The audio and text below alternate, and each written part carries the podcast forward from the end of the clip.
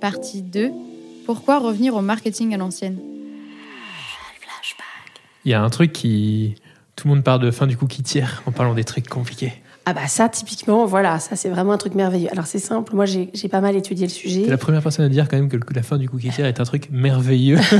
C'est pas merveilleux, c'est juste que euh, globalement, euh, j'en ai parlé avec beaucoup euh, de beaucoup de sociétés différentes. hein. J'en ai parlé avec les personnes qui gèrent la DMP pour moi, donc avec la, la boîte Média Rythmique, qui forcément est très impliquée dans le sujet. J'ai même fait un, podcast, non pas un podcast, un webinaire avec eux sur le sujet. Je, je pense pas qu'on en ait sorti euh, des choses extrêmement euh, lumineuses, mais globalement, j'ai l'impression que personne ne sait vraiment où ça va mener. Et j'ai le sentiment que tous les deux ans, il y a un petit peu une sorte d'annonce comme ça sur attention, c'est la fin d'un truc. Et donc tout va s'écrouler, puis en fait, il se passe jamais rien.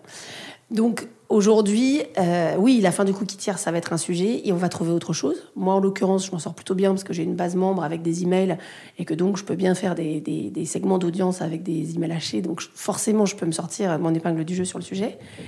Et après, on ne sait même pas exactement d'où ça vient, puisque euh, un Google et un Facebook, on va continuer à pouvoir les exploiter de la même façon.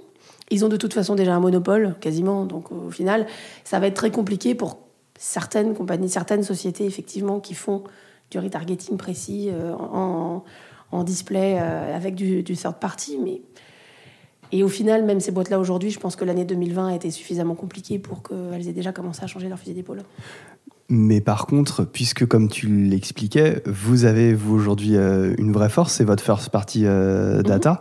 C'est pas une superbe opportunité euh, pour des maisons comme euh, Showroom Privé en fait. euh, Cet événement-là quand même qui arrive, qui inquiète effectivement beaucoup de marketeurs, qui est la disparition du cookie tiers. C'est une très bonne opportunité, mais après, comme je le disais, globalement, euh, les données, elles sont euh, chez Facebook, elles sont chez Google. Google aujourd'hui est quasiment un environnement logué.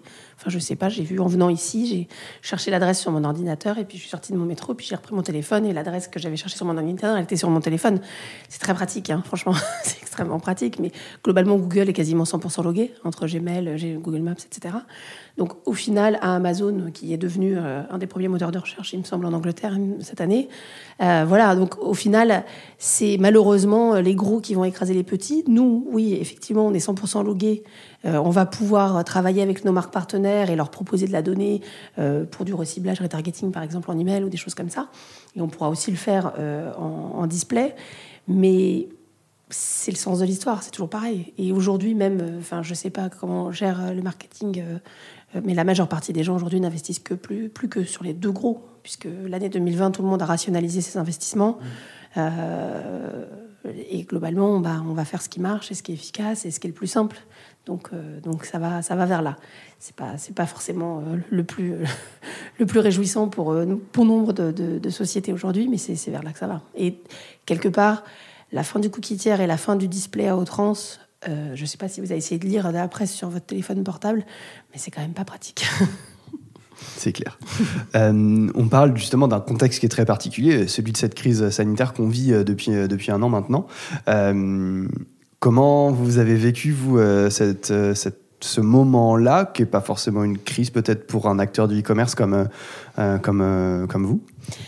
On l'a vécu tout d'abord d'un côté, d'un point de vue organisationnel. On va remercier les grèves du mois de décembre précédemment qui ont fait que globalement on avait déjà équipé à peu près tout le monde et tout le monde était déjà à peu près prêt à travailler euh, euh, de chez soi. Et je pense qu'on n'aurait pas eu euh, ce, ce- ce petit épisode de décembre, on aurait été moins fin prêt à, à redémarrer direct euh, le 15 On mars. invite les personnes qui écoutent ce podcast à écouter du coup Delphine Nathan, qui à l'époque était à la Ah, SNCF, qui aujourd'hui est à la RATP, et qui nous explique bah oui, euh, à la SNCF, gérer les grèves, c'est très très très évident, donc gérer une pandémie, c'est très C'est facile. très simple. Voilà, mais c'est un peu, c'est un peu la même même chose chose.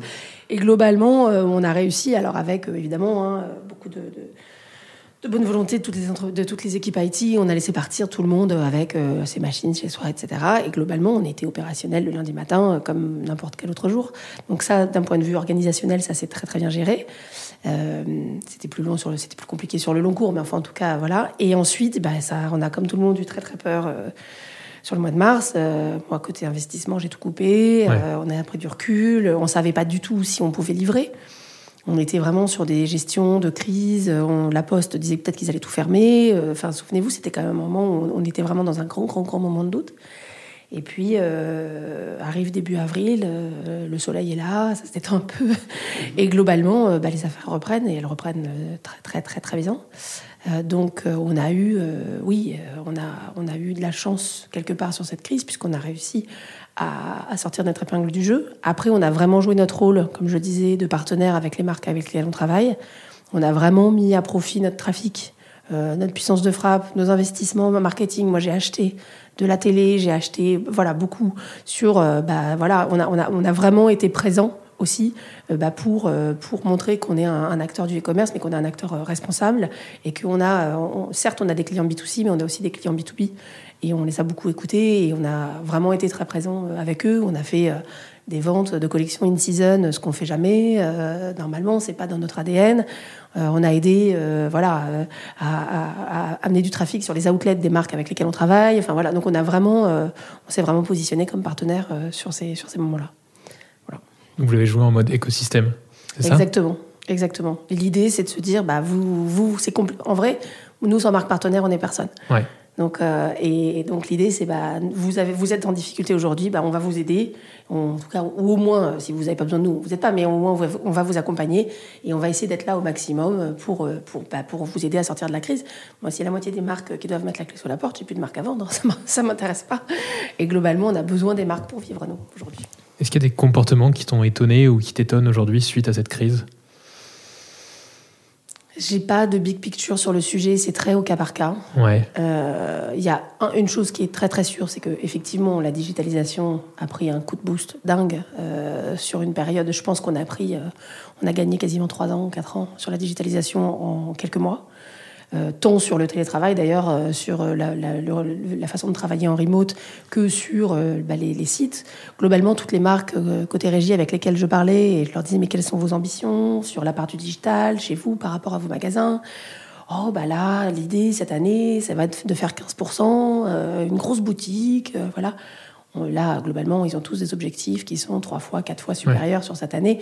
Donc, il y a vraiment un, changement de paradigme. Il y a un changement aussi de, de paradigme dans la logistique. Donc, tout ça, ça a un gros impact aussi sur la logistique parce que, euh, du coup, si on est beaucoup plus à vendre, on est beaucoup plus à livrer. Donc, euh, il y, a, il y a aussi ce sujet-là.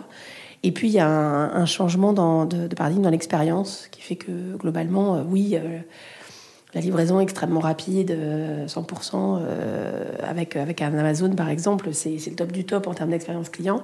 Mais on a senti quand même que quelque part, il y avait un petit peu de distension sur ce- cette chose-là. Alors c'est assez, euh, c'est assez euh, on va dire, euh, euh, dichotomique, puisqu'au final, les gens vont beaucoup se plaindre d'Amazon et dire que c'est un peu le grand méchant loup, mais au final, tout le monde achète quand même, parce que c'est très pratique. Je ne le fais pas, je précise. Je mets un point d'honneur. Euh, mais, on se rend compte aussi que quelque part, on va, s'être approché euh, sur des marques françaises plus aujourd'hui. On sent qu'il y a quand même une attention plus particulière sur ce qu'on consomme. Euh, il y a une envie d'aller consommer, pas forcément consommer moins. J'ai pas l'impression qu'on va consommer moins, même si ce serait peut-être pas mal pour la planète. Mais je, pense qu'il y a quand même une envie de consommer mieux, de consommer un peu plus proche, même si au final, le prix reste quand même le, le premier levier de, de conversion, enfin le premier facteur de conversion.